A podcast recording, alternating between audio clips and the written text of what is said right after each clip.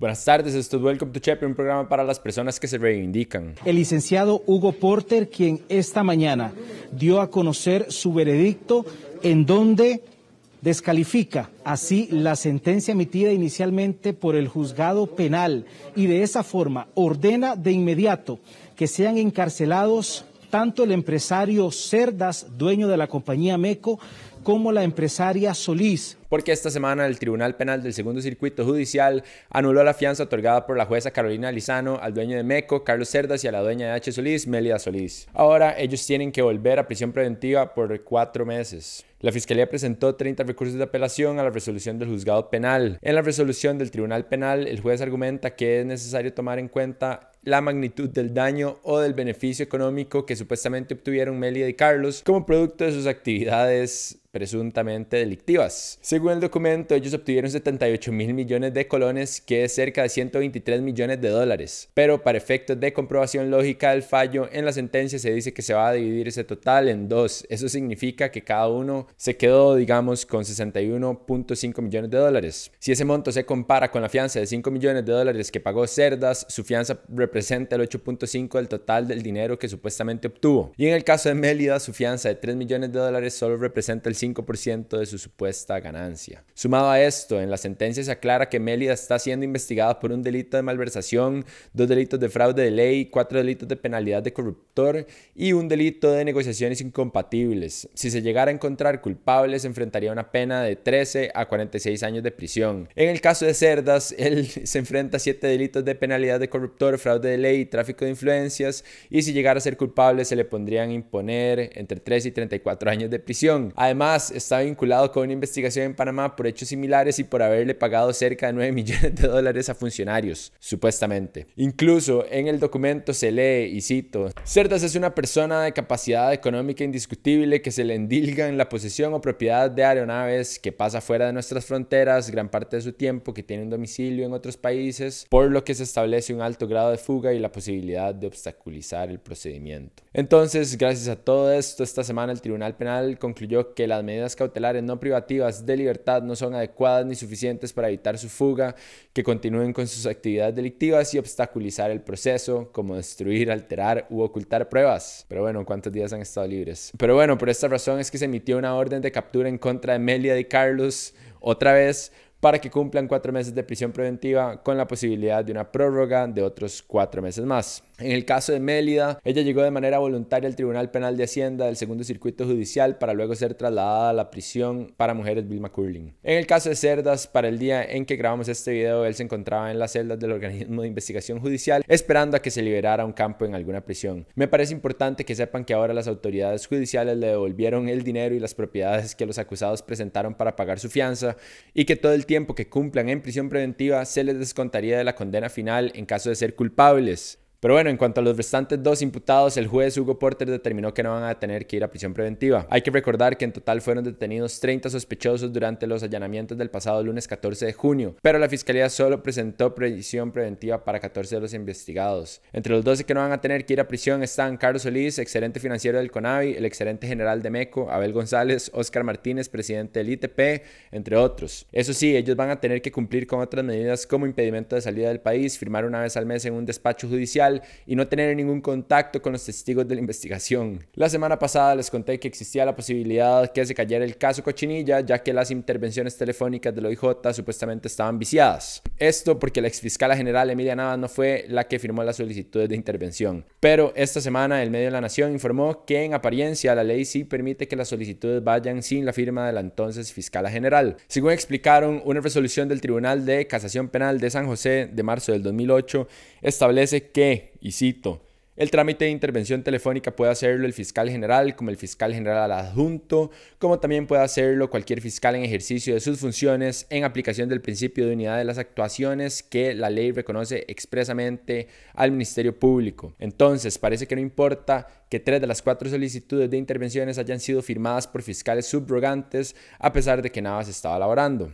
Pero acá no termina el tema porque según los estados financieros de MECO, entre el 2016 y el 2020, el gobierno de Nicaragua les pagó por adelantado 120.6 millones de dólares para realizar obra pública en el país. En total, durante ese periodo, cinco países le pagaron por anticipado 303.9 millones de dólares a la empresa, pero Nicaragua fue la que más les pagó. Ellos representan el 40% total del monto. Y les cuento todo esto porque MECO estaba intentando sacar su maquinaria del país hacia Nicaragua. El pasado 10 de julio, la Dirección de Aduanas del Ministerio de Hacienda le confirmó al medio La Extra que esta empresa estaba realizando un fuerte movimiento de maquinaria pesada para sacar esta maquinaria por la frontera de Peñas Blancas. Curiosamente, esa maquinaria no llevaba ningún tipo de rotulación ni logo cuando iba pasando por la frontera, pero en las declaraciones de exportación venía el nombre de la empresa. Tres días después de que se realizó la denuncia, MECO se echó para atrás con los trámites para sacar la maquinaria. ¿Ustedes qué opinan de todo esto? ¿Les parece sospechoso que MECO intentara sacar su maquinaria sigilosamente? ¿Será que Carlos Cerdas es amigo de nuestro...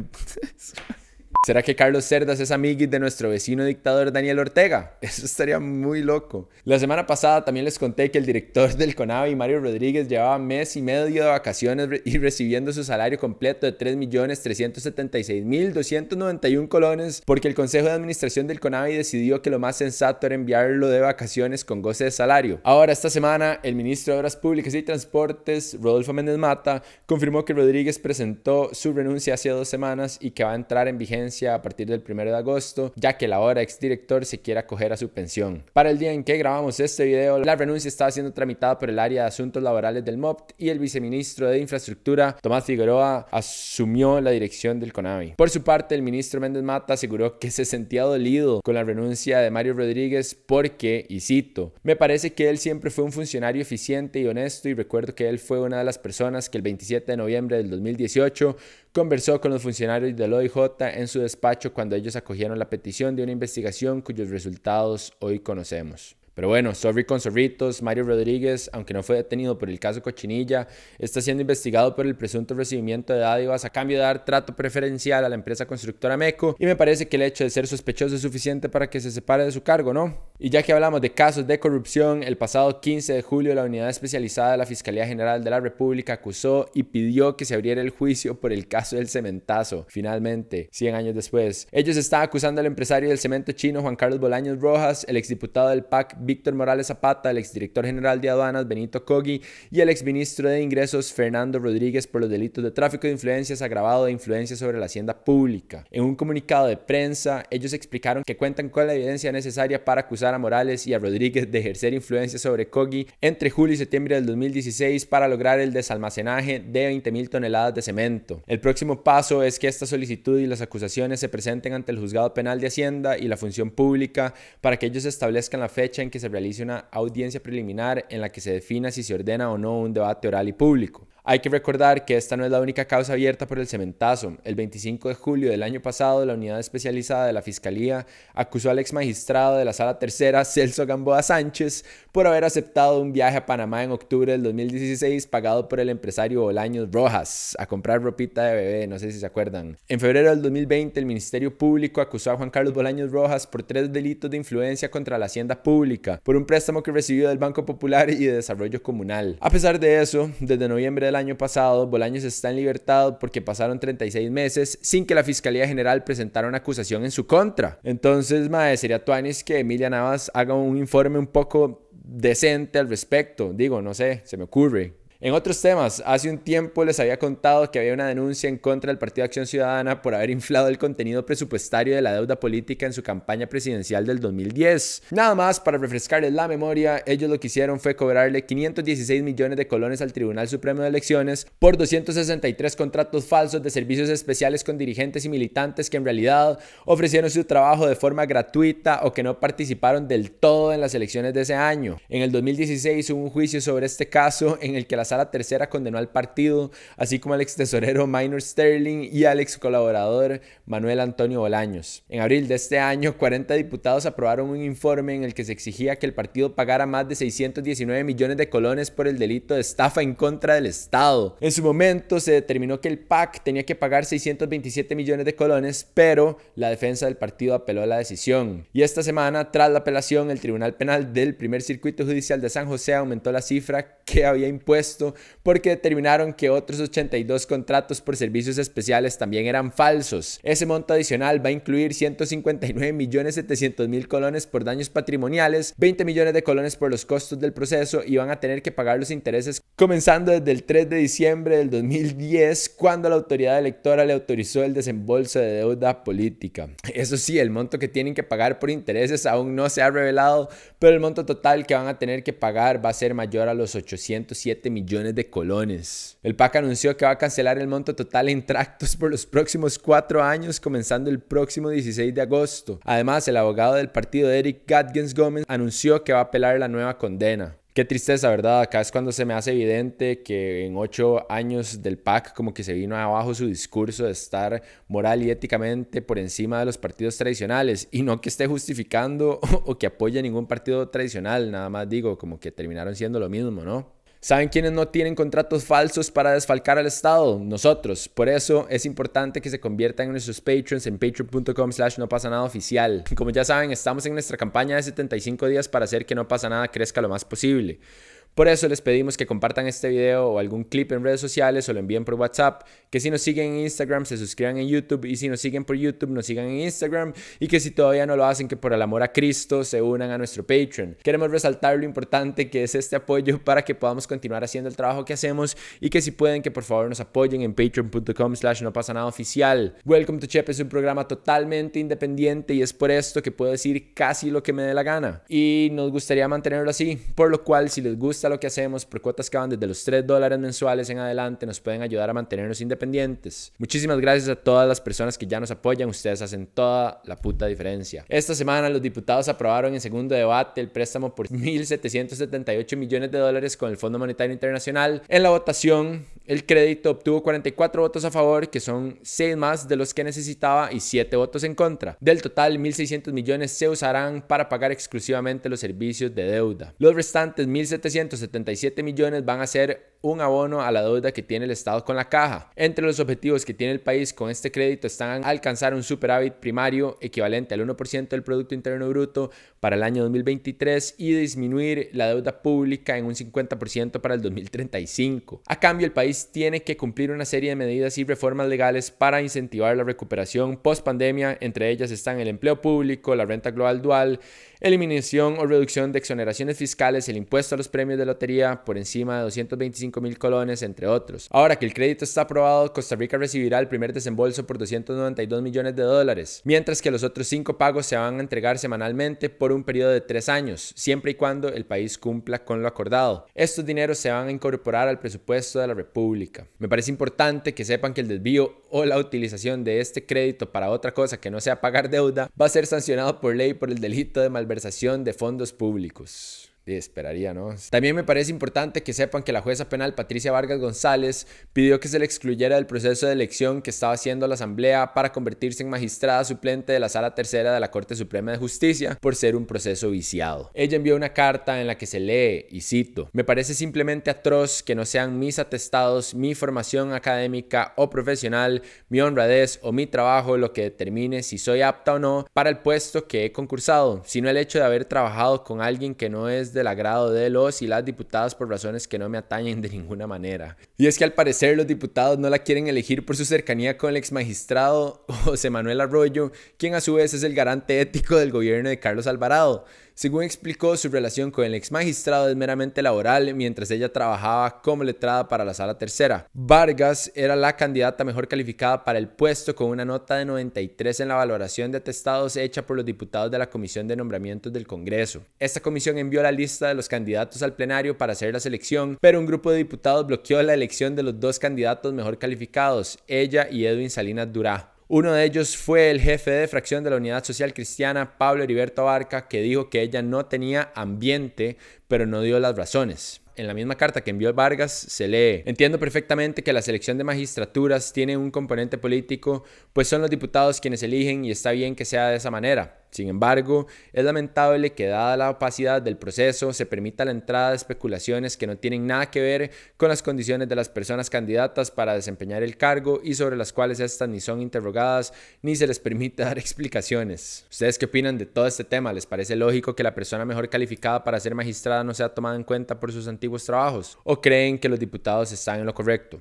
Y antes de que contesten esa pregunta en sus cabezas, nada más quiero que se recuerden que Celso Gamboa fue magistrado y ahora está enredado como en un montón de casos súper escabrosos. Pero bueno, en cuanto a la pandemia, en la semana que va del 11 al 17 de julio se reportaron 9.189 casos nuevos. Si lo comparamos con los datos de la semana anterior, hubo una disminución de 0,5% entre semanas. Algo parecido sucedió con el promedio de hospitalizados que pasó de 908 a 868 de una semana a otra, que es una disminución del 4.4%,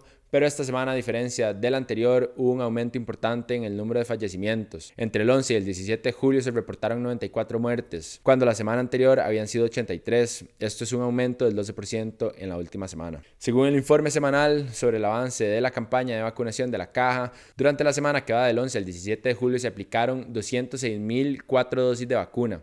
Eso significa que se aplicaron 142% más vacunas que la semana anterior. En total se han aplicado 2.812.795 dosis de vacuna donde el 70% son primeras dosis y el restante 30% son segundas dosis. A todo esto hay que sumarle que la caja anunció que ya se abrió la vacunación de todas las personas mayores de 30 años con o sin factores de riesgo por la poca cantidad de personas mayores de 40 años que se acercaron a vacunarse. Les recuerdo que la vacunación se está realizando por bloques de edad conforme cada una de las áreas de salud va avanzando con la vacunación y se va a comenzar a llamar a personas de los otros bloques. También recuerden que no tienen que estar asegurados con la caja para recibir su vacuna. Lo único que tienen que hacer es presentar su cédula en el área salud que les toque, por dicha. Por otro lado, el Ministerio de Salud y la Comisión Nacional de Emergencias aseguraron que estaban preocupadas por inestabilidad en la llegada de vacunas contratadas a la farmacéutica AstraZeneca y las de COVAX.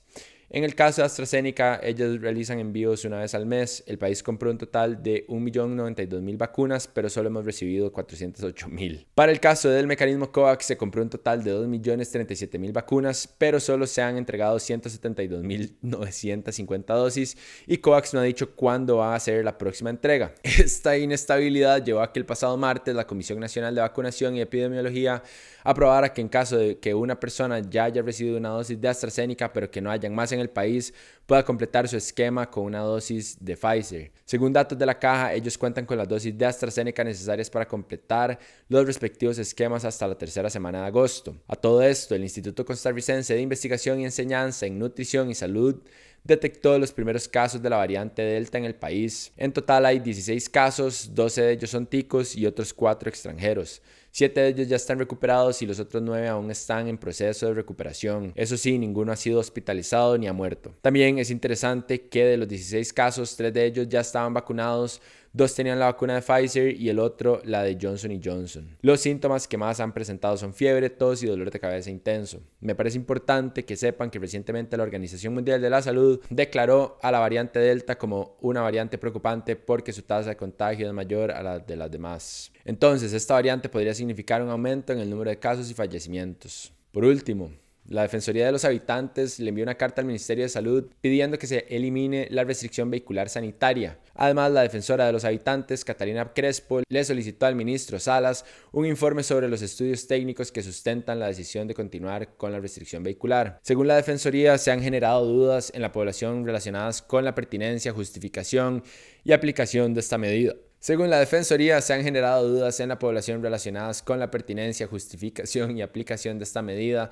en relación a los contagios masivos. ¿Ustedes qué piensan de la restricción vehicular? ¿Será que tiene sentido? ¿Será que no tiene sentido? ¿Será que hay datos que comprueban esto? ¿Será que no hay datos? Así que no sé, las personas que realmente saben algo al respecto, científicos, técnicos, etcétera, que sepan sobre epidemiología, Ahora el ministerio tenía cinco días hábiles desde que se les notificó para presentar su informe, entonces nos vamos a mantener pendientes con respecto a este tema. En esa misma línea, el jefe de fracción del Partido de Restauración Nacional, Eduardo Cruikshank, propuso que se exima de la restricción vehicular a las personas que ya cuentan con el esquema de vacunación completo. Algo parecido se está aplicando en Francia, donde para entrar a cafeterías, restaurantes, centros comerciales o estaciones de tren hay que tener una especie de pasaporte en el que se dice si la persona ya fue vacunada, si estuvo contagiado, si los resultados le salieron negativos. De nuevo, ¿ustedes qué opinan de esto? ¿Les gustaría que el país aplique un pasaporte sanitario de este tipo? Pero bueno, eso fue todo por hoy. Gracias por ver. Recuerden que estamos en nuestra campaña por los próximos 75 días, por lo cual les pedimos compartir este video, suscribirse en YouTube, seguirnos en Instagram y si ya lo hacen, que por favor nos apoyen en Patreon. Nuestra meta sigue siendo llegar a 800 Patreons y vamos por 202. Y les recuerdo que nos pueden ayudar a partir de los 3 dólares al mes, que es como comprar la v Compa una vez al mes. Y ahora sigue contenido exclusivo para nuestros patrons que involucra una piñata y estupideces mías. Eh, gracias. Hasta luego.